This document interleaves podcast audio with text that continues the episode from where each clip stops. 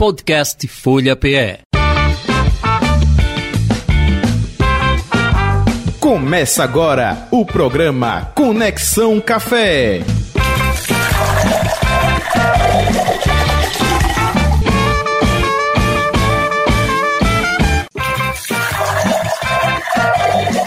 Quinta-feira, 15 de setembro de 2022, Conexão Café no ar. Hoje o tema, a importância do café brasileiro no mercado mundial. Daqui a pouco, Alan Cavalcante conversa com seu convidado de hoje aqui no estúdio da Rádio Folha FM, Ricardo Lavisne, empresário do mercado de café. Daqui a pouquinho com a gente. E por falar em Alan Cavalcante, Alan, boa tarde. Boa tarde, os ouvintes da Rádio Folha. Estamos hoje mais um Conexão Café.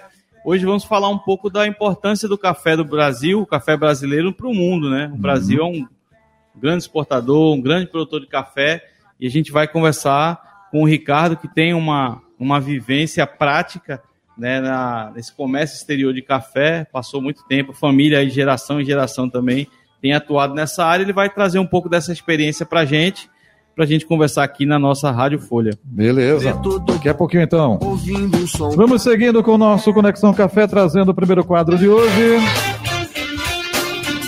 Você sabia? Alan? Pois é, Jota, mais uma vez, a velha pergunta.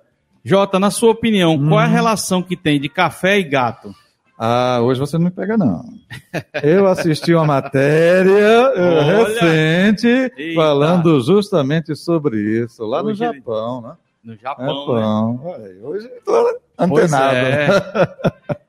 Então, como o Jota já está ligado. Não vou dizer o que é, não, vou deixar para você, então, mas eu estou ligado. Que as pessoas, é, nossos ouvintes na Rádio Folha, é, a, uma, um conceito muito difundido no Japão, né, em países orientais, vem ganhando força aí, vem virando moda também no Brasil. São as coffee cats, ou cafeterias né, especializadas em gato, com a temática que gira, tudo gira em torno dos gatos. Né? Então, diferente dos pet friendlies, que são os ambientes nos quais os pets são bem-vindos e são aceitos em qualquer área interna da, das cafeterias, dos restaurantes, né, os coffee cats, elas são cafeterias com temáticas relacionadas diretamente aos gatos, onde tem vários gatos, né, e, e, mobília, né, a decoração ela é toda direcionada para a questão dos gatos. As pessoas podem ficar lá acariciando o gato, isso, levar, além de levar o seu gato, também existem gatos no ambiente, isso. né? Então, é um tipo de uma gatoterapia. Não é, não é gatinho tomando café, não, viu, gente? É, o gato não toma café, não. Ele é só o ambiente, a ambientação. Para fazer enfim. companhia, digamos assim. As pessoas que vão sozinhas, né, de repente tem a companhia de gatos para poder apreciar o seu café. Essa curiosidade no Japão, hoje ganhando força aí, tendo algumas unidades sendo inauguradas no nosso Brasil. Olha só, de repente aqui em Pernambuco pode ser alguma novidade em breve, né? Pois é, é quem sabe. É. Ainda, ainda não conheço se existe aqui em Recife ou Pernambuco. Eu sei que tem muitos pet friendlies. As cafeterias, em sua maioria, hoje são pet friendly. Você pode levar o seu seu gatinho, o seu pet, e como para as cafeterias. E como tutor de três gatinhos fora agregados, ah, aí com então certeza. Por isso que eu estou antenado, hein? Está antenado porque já é criador de gato. Beleza, vamos nós. Barista Responde. Você que mandou o seu zap não é? no 991469735, WhatsApp para participação do ouvinte, repetindo, 991469735, ou então através do Rolê do Barista, também pode fazer a sua pergunta até ao vivo. Você que está acompanhando aí pelo nosso chat, é só mandar a pergunta que o Alan está posto ali para responder você. Mas quem mandou pelo WhatsApp foi Ana Clara, lá de Piedade, já botam os Guararapes, e Caetano Alves. Caetano, você não colocou o seu bairro, tá? Mas vou repassar sim a sua pergunta para o Alan Cavalcante. Ana Clara, de Piedade, como montar um bom cantinho do café? Alan, dá umas dicas aí do que não pode faltar nesse cantinho. Ah, massa, Ana Clara. Ana Clara. A gente já teve até um, um, tema aqui no programa, né, falando com, com um arquiteto, né, especialista em ambientação, que a gente discutiu também e deu algumas dicas de cantinho do café. Primeira dica para montar o seu cantinho do café é perceber qual, a, qual é o método que você mais gosta de utilizar em casa. Então, ó, você tem que ter uma chaleira, para esquentar água, ou perto do fogão, ou tem uma chaleira elétrica, hoje tem vários tipos de preços aí, você tem uma chaleirazinha elétrica para você poder esquentar a sua água, você ter o seu método de preparo, é o café coado no pano, é um, é um melita, é um coar, que a gente já falou aqui recentemente, que é o método pernambucano, enfim, tenha um método e os seus grãos ou o seu pó do café já moído. Para quem usa cápsula, pode ser um método também de ter uma máquina de, de cápsula. Alguns já têm uma questão da máquina de expresso. Então depende muito do seu perfil. Mas basicamente colocar um móvel, também decorar com temas relacionados ao café. Hoje você tem vários quadrinhos e, e, e adereços para ambientar o seu cantinho do café e tornar esse momento cada vez mais prazeroso na sua casa. Boa, então tá aí a resposta, viu, Ana Clara? E o Caetano Alves quer saber qual a diferença entre cappuccino e frappuccino. Boa. Veja, o cappuccino é um dos clássicos, é uma bebida clássica do café. Quando você fala do café, no mundo todo existem clássicos. O espresso, o espresso sendo o espresso com S, o espresso italiano, ele é expresso aqui no Brasil, em Tóquio, na Itália, em todo lugar. Uhum. Existe uma receita, um padrão. E o cappuccino também, dentre essas bebidas clássicas, também é, uma, é um clássico do café, que é uma bebida latte, né, com leite, que ela tem uma base densa de crema do leite, o leite vaporizado, que é aquela parte mais viscosa, brilhosa, para que você possa ter uma bebida bastante doce e cremosa, bastante saborosa, né, para que você possa provar o seu, o seu cappuccino. E ela é essencialmente quente né? Bebida quente. Uhum. O Frappuccino já é uma invenção, inclusive é uma marca registrada de um dos grandes fabricantes, um dos grandes players aí da empresas do mercado de café mundial, né? Uma rede de cafeterias que criou, que é uma versão que mistura a história do frappé, né? Aquela coisa do gelinho triturado, naquelas bebidas frappé, com a ideia do ser um latte, né? Então, gelinho de café batido com ou café expresso com gelo batido com leite e acrescenta aí chantilly, acrescenta outras outras guloseimas nessa bebida. Então, basicamente, o cappuccino é quente e é só café com leite, sendo o tradicional, e o frappuccino é uma marca registrada de uma grande rede, que é uma bebida gelada e que é a base de frappé, ou seja, de gelo triturado, uma bebida gelada, leve e bem refrescante. Muito bem. Então tá aí a dica. Uma boa pedida aí a gente que está começando aí o verão, né? ou o calor chegou aqui pra gente aqui, né? Então é uma boa pedida aí para tomar o seu café até na praia. Na Oba, praia. maravilha. Vamos seguindo, trazendo agora o quadro. Papo de Café. Alain Cavalcante, né? recebe hoje Ricardo Lavigne.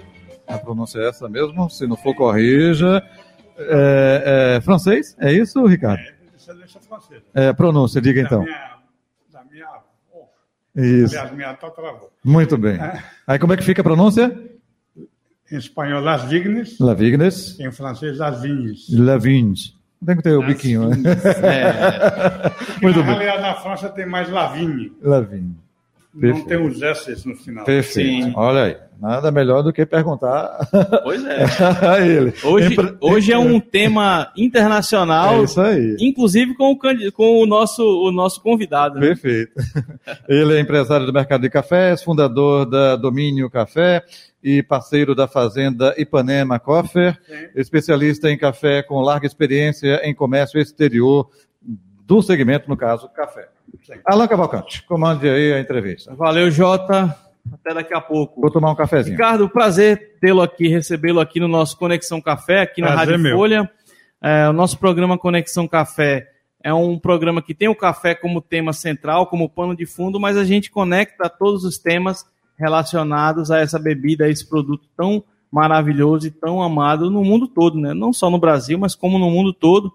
E tê-lo aqui é um prazer da sua larga experiência aí com, com o comércio de café, né, trabalhando, atuando com, com café. Então é um prazer recebê-lo aqui. A gente está falando praticamente para o estado todo, né? A Rádio Folha FM 96.7, sendo retransmitida também para o 102.1 e também ao vivo aqui pelas plataformas para a gente poder atender a todos os públicos aí no nosso, no nosso estado de Pernambuco bem-vindo. E aí eu queria aproveitar para que você pudesse se apresentar um pouco assim, como é que como é que o café entrou na sua vida, Ricardo? E prazer e muito obrigado por ter aceito nosso convite. Pronto, o café entrou na minha vida por meu pai.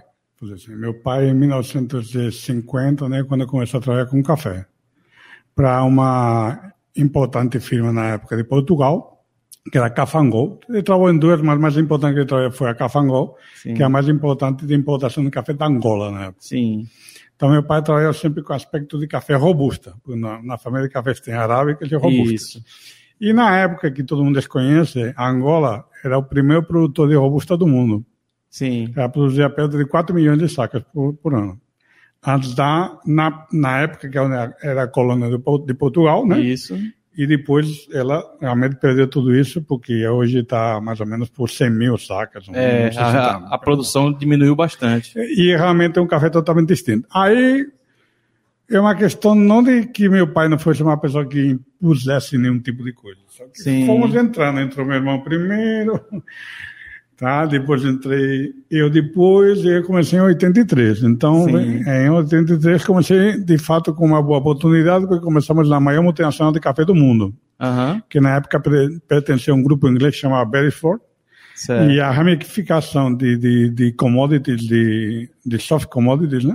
Isso. Era com é, J. Rayner, que detinha todas as filiais espalhadas pelo mundo afora para fazer café, cacau, açúcar e outros derivados, né? Sim. De, que eram como soft, né? Isso.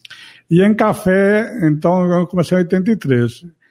E estagiando umas coisas que já comecei, que hoje é muito fácil, você vai no computador, só apertar uma tecla e você já tem, que já está tudo feito, são gráficos, né? Sim, sim. Que te explicam as tendências Isso. de mercado, fazer as figuras. Te, é, hoje em dia até no smartphone, né? É. A pessoa se acompanha lá os gráficos e a questão da, da bolsa. Isso, isso é uma é época mercado. que eu tinha que estudar um livro enorme tudo em inglês e traduzir, como inglês que era parco na época, 18 anos. Isso. E aprender a fazer o gráfico diariamente na parede. Sim.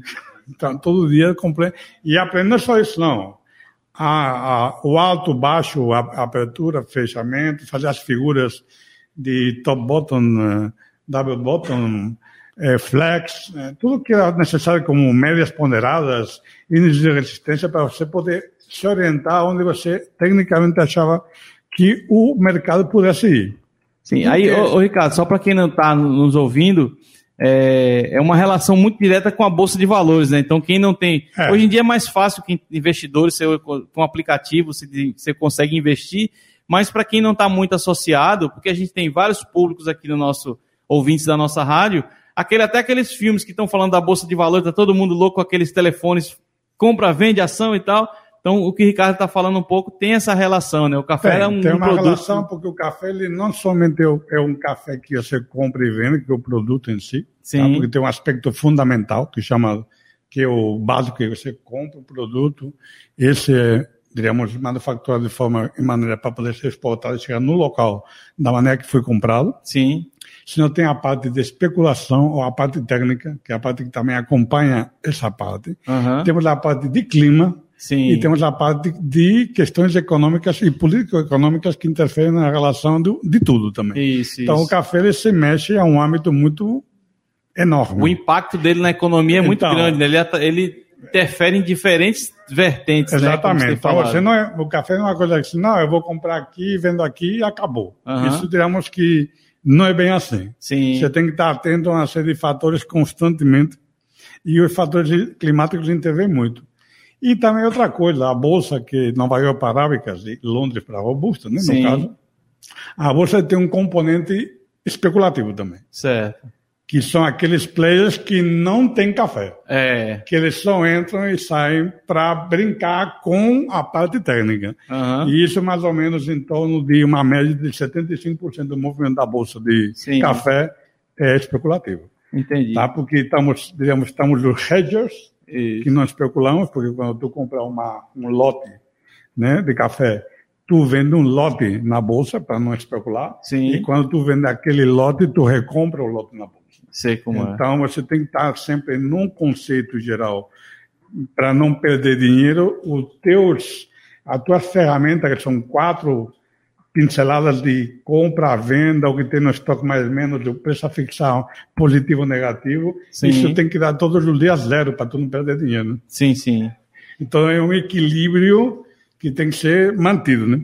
Ô, Ricardo, deixa eu lhe perguntar uma coisa. É, E aí eu queria que você fizesse um paralelo lá desse teu começo, né, na década de 80, 90, e hoje, como é que é a percepção do mundo para o café brasileiro? Como é que eles veem do ponto de vista da qualidade, da importância do café brasileiro? Vamos ver. O café brasileiro é, ele esteve muito sujeito a, a questões políticas governamentais até 1991, como muitos outros países que ainda hoje, né, como a Funcafé na Colômbia intervém e outros países que mantêm o governo como controlador do sistema de café em total. Sim, Então, nós tínhamos uma economia de café, diríamos, subjugada a uma série de políticas que levaram o Brasil a ter várias desconfianças no mercado, a nível de bolsa, porque já chegamos a ter um contrato em Nova York chamado tipo B, sim, que nós perdemos porque o governo, o governo ele fazia os fechamentos de registro, abria, fechava, aham, e, man- e dava notícias ao mercado como retia café, não retia mais, ou retia o dobro.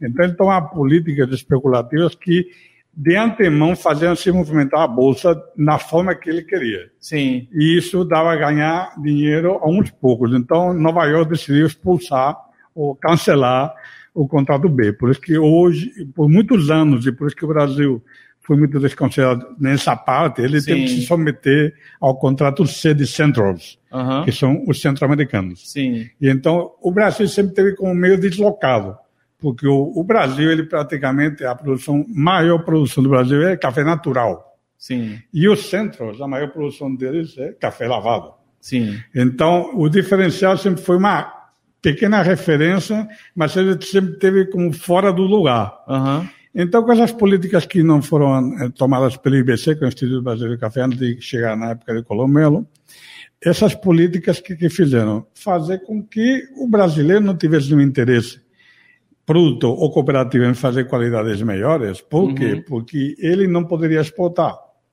Quem Sim. poderia exportar somente seriam os exportadores, que teriam um registro diferente. E então, para que, que você vai fazer uma qualidade se quem controla o mercado na ponta não está interessado em pagar essa qualidade? sim, Ninguém se mexia, porque, Aham. o- vamos dizer, chega um momento que a informação não passa lá fora. Então, as pessoas faziam o quê? Balaio do que tem na produção, jogavam para Santos, que é o ponto principal ainda hoje, de, de- da América Latina e ainda do Brasil é o Isso. principal. é, Eles são mais de 80 milhões de cereais, né, de gramíneas que são exportados por lá. Então, o, isso não permitia nem poder cogitar inventar de fazer café diferenciado. É Então, o por isso, Brasil Ricardo, que por muitos anos as pessoas diziam: se você quiser tomar o melhor café brasileiro, tem que tomar fora do, fora do país, então. Tem a relação direta com essa. essa... Mas não é só isso praticamente, por isso não é questão já questão que ainda hoje é assim. Ainda hoje é assim, lógico que vai mudando, Sim. mas ainda é hoje assim porque tem muito, muito tem uma parte do mercado que ele esconde a realidade, mas tudo Uhum. bem. Mas a questão não é só isso, é que quando tu tivesse o problema do contrato B e tivesse o problema de que não tinha como exportar, aí o produtor, pronto, abriu os olhos quando acabou o IBC. Então, quando ele acabou com o IBC, automaticamente já as primeiras firmas que tinham capacidade econômica fome- fomentaram o que chama o Brazilian Special Coffee Association, Sim. que eram exatamente aquelas firmas que queriam promulgar um café de qualidade Brasil e demonstrar ao mundo a qualidade do Brasil, Aí a gente, só para explicar as siglas e as, as instituições, a gente está falando da BCA. da, da, é, da BSA, né? No caso, Associação Brasileira de Cafés Especiais, Isso. que, Que nasceu segue em os 91. parâmetros- Ah. Isso, que seguem os parâmetros da Associação Internacional de Café, né? Que era a americana e a europeia. Que Mas isso hoje foi em dia muito foi uma depois. fusão. Vamos dizer, né? a, a, a, as KA e as KE foram coisas depois. Sim, já eh, tanto a Associação Comercial de, de, de, de Café do Cerrado sim, quanto a BCA, elas foram, nasceram antes de qualquer tipo de questões externas, sim. tipo SKA ou SKE. Isso foi posterior. Isso foi a premissa foi exatamente a necessidade de poder se destacar. Então já começaram aquele burburinho em 91 que eu já fui no Cerrado também com essa associação, que queriam exatamente demonstrar que podiam fazer qualidade. Sim. Então, pronto. Aí teve uma série de produtores preocupados nesse sentido, e logicamente que isso não se faz do dia para a noite. Aí eles, no início, nos, prim nos primeiros passos, né, Uhum. começaram já a fazer cafés de alta qualidade e tinha que ter parceiros. Isso. Então, esses parceiros, eu fui das primeiras pessoas fazer, se não foi a primeira, no caso de Ipanema, e, e a Ipanema foi o primeiro, na época, Sim. a fazer cafés especiais do Brasil. Então, na época, só para ter um parâmetro, porque cafés gourmet na Europa eh, estavam considerados aqueles que são uma listinha que já existe preconcebida há muito tempo, que Uhum. o, o Kennedy A, o Hara, o Hara, o Konakai, o Papua Nova Guiné, o Costa Rica Sul, Colômbia Suprema não sei não sei quanto, Guatemala Lago Azul, é, Guatemala, não, Rica Sul, é, Guatemala Lago Azul, e tem Jamaica Blue Mountain. Então, Blue faz, faz, teremos um pacotinho dos cafés gourmet que todo mundo conhece, o burburinho. São marcas famosas É, no mundo todo, né? Mas o Brasil não está presente. O Brasil não estava presente. Sim. Então, me custava, por exemplo, vender um Quínia duplo duplo A. Um mês, enquanto o Brasil me custava um bourbon, gelo bourbon, super caracterizado, que uma das varietais dos cafés mais caros, mais sofisticados do mundo, eu demorava seis meses. Sei. Então, o que acontece? Um dos grandes impulsores do, do, do café do café especial foi eu, entre eu fui inicialmente Estados Unidos, Sim. eu na Espanha e tem a Alemanha, Sim. que fomos os grandes impulsores, porque a Alemanha sempre foi preocupada, até porque hoje, como você sabe, a Alemanha é o primeiro exportador da Europa, né? É, é e um, um dos primeiros exportadores do mundo. um dos maiores, é, dos maiores 9 consumidores de milhões, café, né? consomem 4 e vendem o resto. É. Então, pronto, eles são realmente uma potência. E eles sempre tiveram preocupados, sempre procurar cafés diferentes Sim. e sempre tiveram muito bem relacionados no Quênia, na Tanzânia, em Etiópia. Eles sempre fizeram lá uns caminhos diferentes também para procurar diferentes qualidades. Bom, é, quais são os principais, hoje em dia, que você poderia me dizer, os principais concorrentes do café brasileiro no mundo do ponto de vista da qualidade? É, claro que a gente tem uma, por exemplo, no Brasil a gente tem uma variedade muito grande, né? E no mundo também. Bom. Mas de países, digamos assim, de, como, como origem, qual seria os, os melhores, assim, concorrendo com o Brasil? Primeiro teríamos que colocar o que, que chamamos de qualidade, porque temos a arábica e temos a robusta. Logicamente que nos, eh, a arábica é um café superior à robusta. Então, se temos que tirar a robusta, então já, não, já terá uma grande fatia de qualidade. Porque a Sim. robusta não tem qualidade. Tem a qualidade própria, mas não podemos considerar igual que a arábica. Já que um robusta, em média, vale 50% Sim, com a arábica. Então, não é porque é o acaso. É, uma situação de quali, qualitativa Sim, sim. né? e de comportamento do grão. De- né? de- do robusto Então, a gente tem muito o Vietnã. né? Aí O você é um tem, produtor, né? tem as multinacionais que têm que comprar de tudo. Porque Uhum. uma multinacional que, vamos dizer, faça 20 milhões de sacas no mundo, Sim. não tem como se abastecer só do Brasil. Concorda? Aham, nem claro. de Colômbia, nem de qualquer origem single. É. Ele tem que pegar o balaio e fazer um café que eu chamo aquele café que não sabe a nada. Porque não vai ter prejuízo amanhã se, Sim. se tem alguma característica que ressalta, entendeu? Aham. Então tem que ser aquele café plain, tanto que eles não estão preocupados em fazer 10 xícaras na sala de prova. Sim. E fazer uma xícara por cada lote e já basta. Aham. Entendeu? Porque não se trata de procurar a especialização, e sim de procurar o volume garantido para poder atender o público deles. Isso não estou criticando como um ponto negativo, mas estou dizendo que é o que eles podem fazer. Uma Não realidade pode- de mercado. é uma né? realidade de mercado. Ah. Então, se você está procurando um café especial, não pode procurar um café a nível multinacional, porque não tem como. A não ser que eles tenham uma divisão, logicamente, que ela se dedique a achar cafés especiais e façam realmente isso acontecer. Sim. Mas normalmente não é assim, tu sabe disso. Aham. Por outra parte, um café especial, Brasil, o que, que, que, que se destaca com respeito aos demais? Eu diria que o Brasil, ele se destaca em que é um país que ele tem todo tipo de cafés. Isso. Então, ele, ele tem robusta, ah, Isso. como origem, né? É. Ele tem arábica, ele tem arábica natural de esplêndida qualidade, e ele com os métodos de lavagem, ou métodos úmidos, Sim. consegue ter lavados de hiperqualidade e, e semi- semi-lavados, né? Tá? De É, ótima a gente qualidade. tá falando de pós-colheita, né? O processo Pós-colheita, na via úmida. lavado, é, Que são descascado. formas que não é que os outros não façam. Colômbia faz, Costa Rica faz, todos os centrais fazem. Isso. O café, a cereja, vamos dizer, é uma coisa que é igual para todo mundo. A cereja Isso. é uma cereja, É. vai depender, sim, claro, da altitude, latitude, do, do No clima. passado, no passado a gente tinha muito também o despolpado, né? Já aí só já o grão já adiantava muito também do volume, né? Sendo o robusta a origem, né? Tu está falando robusta despolpado? Tem. Tem mais pouco porque ele, ele às vezes, que isso acontece muito na, no Java, nas Indonésias, em algumas qualidades realmente extras Sim. no mercado, o que acontece é que ele fica num preço tão absurdamente caro que, não, que para isso tu usa um arábica, né? Porque é exorbitante, né? É. Mas, mas tudo bem. Aí tu que, que, que acontece com o Brasil? Ele, como foi realmente mostrando qualidade, ele foi criando espaço. Mas ainda a cultura lá fora, o problema não é nem no Brasil, Sim. que já avançou muitos passos. O problema é a cultura que tu enfrenta. Que já Aham. enfrentei nos meus mercados, Sim. que eu consegui dizer, romper a barreira Isso. na época. Porque eu sempre acreditei que o Brasil tem uma possibilidade de fazer um, um café 100% Brasil, sendo o maior, o melhor preço do mundo. Isso, se tu pegar essa teoria e tu lançar no mercado, Aham. todo mundo vai rir na tua cara. Sim. Porque vai dizer, não, é impossível. Porque tu tem que ter a, a tradicional mistura, o blend, que é 30%, 40% do Brasil, Ah. uma parte de centro-americano e robusta. Certo. Se tu não tem isso, tu não tem bons preços.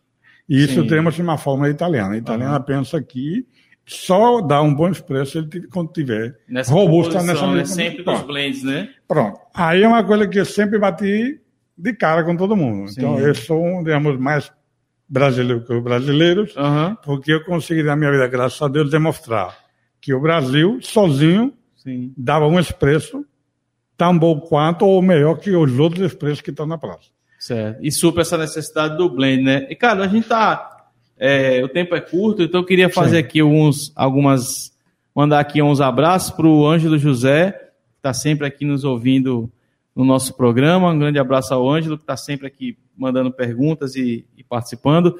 Ah, O Júlio aqui está contribuindo aqui também Olá, aqui no, Júlio, tudo bom? Júlio Fialho aqui está contribuindo, já teve aqui também conosco batendo papo, o Rafael, né, a Elinete Alves, então, algumas pessoas que estão participando, inclusive, do chat. Aí, para a gente, como a gente está próximo do final, eu queria falar assim, como é que hoje você tem atuado, em que segmento? Hoje você tem um, um- uma, uma atuação no mercado local aqui, né, regional, na verdade, mas como é que você está atuando? Como é que é o teu projeto atual? Meu projeto atual é simples. Eu sempre baseio a minha vida num aspecto qualitativo, de qualidade, não em aspecto de volume. Então, para mim, aqueles clientes que realmente reconhecem a qualidade, que também a qualidade, eu atuo de forma que eu sou eh, totalmente pro isso. Aham. Então, não, é- não faço nenhum tipo de concessão enquanto não trabalho com qualidade. É uma questão Sim. que sempre tive presente na minha vida, desde 1996. Já minha já tinha isso em o meu laboratório também. E eu sempre preservei. E, quer dizer, a qualidade que comecei há 30 anos atrás com Ipanema, eu estou mantendo. Sim, Então, quer dizer, sempre mantive meu quadro de qualidade. O que acontece é que o mercado, como eu te digo, é difícil chegar no- na, na, na população, né? sim, Porque, primeiro, porque tem uma barreira de preços. Segundo, Ah. porque tem uma barreira de marketing. Sim. Terceiro, porque tem uma barreira enquanto que um marketing supera muitas vezes a realidade. aham, Então, quando tu vai pegar uma prateleira e tua prateleira está totalmente desordenada, que isso é uma coisa que eu já tive conversas com grandes grupos de compra, e eu falei, ó, vocês estão aqui com 20 cafés na prateleira, Sim. e vocês não têm uma diferenciação do que é consumo interno, do que é tipo exportação, do que é um café especial, Uhum. a pessoa se confunde. é, Então, lógico, uma pessoa que não sabe café não tem culpa. A pessoa chega lá, aí escuta um anúncio mais de um outro cara que de outro, É, vai mais e vai marca, ver né? o preço. Aí vai começar a rodar aí. Digo, ó, não. E por que eu vou pagar aqui 30 pelo pacote de 250 gramas se eu consigo por 8? Sim. Aí tão, entendeu? Então, não existe mais uma quer dizer, tudo que eu lutei na vida, que levar a pessoa à verdade, não tinha vantagem, porque como Sim. eu não vou ter a vantagem não, porque eu tenho uma origem. Aham. Tem um produtor atrás de mim, então Sei. a minha qualidade está demonstrada. Uhum. Não tem nada que esconder. Quem quiser pegar um avião, ir lá, visitar a fazenda e realmente conhecer, está aberto para todo mundo. É, É só ir lá é comigo, maiores. né? combinar e ver o que estou falando. Agora, os outros usam de subterfúgios tá, que engan- de- levam a pessoa a desconcertar. Então é complicado. Essa é a questão. É, mas é, é o mercado. Ricardo, já lhe agradecendo aqui pela, pela sua presença, né, a participação. É, se as pessoas quiserem conhecer um pouco mais dos seus produtos, do, de- do, do seu conhecimento também, rede social, você tem rede social, a sua, a, a sua empresa, É, a sim, marca? temos Instagram, Arroba domínio, né? Café. Ah, ah, não, café domínio, perdão. Café, arroba Café Domínio, Isso, né? Isso. Que é a marca que você É. atua hoje Aí, no mercado aí interno. independentemente, tá no celular, qualquer pergunta. Aqui, ó. É que hoje a rede social aquela facilita história, muito, Me né? desculpe. Isso aqui, a minha conversa de café poderia dar para cinco dias Sim, comple- claro. completos. É, tem muita coisa. Ou mais. Felizmente o tempo é curto, né? Mas pelo menos foi a primeira de várias outras conversas, Ricardo. Então eu queria lhe agradecer, chamar já a JP, J Batista aqui de volta para o nosso papo aqui, para que a gente pudesse fazer esse, essa conclusão. Isso, e é, é, conhecendo esse mercado né, internacional do café e com o produto é, brasileiro também nessa Isso. competição ferrenha, não É é? muito importante, né? Mas o- o- o- a dificuldade é que não vejo outras pessoas seguindo esse, esse caminho, né? Sim. O Brasil ainda continua sendo parte de um blend. E eu estou falando porque a, a fazenda que eu trabalho, Uhum. com eles há 31 anos, vai Ipanema. fazer, Ipanema, agrícola, que tem a Ipanema comercial, que é a trading é, é agrícola. Eles, eles são o único que realmente levanta a bandeira de qualidade deles lá fora e tal, e que faz um trabalho bem feito. E aqui dentro também sou eu. Ninguém se prontifica, entendeu? A se preocupar. Não, ah, te vendo café, tu bota numa mistura lá e some do mar. Entendeu? Não tem uma coisa que diga, poxa, o mundo em geral está virado para que reconhecer o Brasil. Não é assim. Entendo. Infelizmente, né? É, infelizmente. Ok, Ricardo, muito obrigado, viu? Um abraço, Não. até um próximo encontro, se Deus quiser. Obrigado. Alan, um abraço e até a próxima quinta-feira, se Deus quiser. né? Abraço, até a próxima, Jota. Obrigado para todo mundo aí. Relembrar aqui o pessoal que mandem suas perguntas no chat, né, para, o- para o WhatsApp da Folha. Agradecendo e até semana que vem, pessoal. Isso, se Deus quiser. 991469735 é o WhatsApp da Folha FM. Legal. Final do nosso Conexão Café de hoje. Próxima quinta-feira de volta nesse mesmo horário. Valeu. Podcast Folha PE. Programa Conexão Café.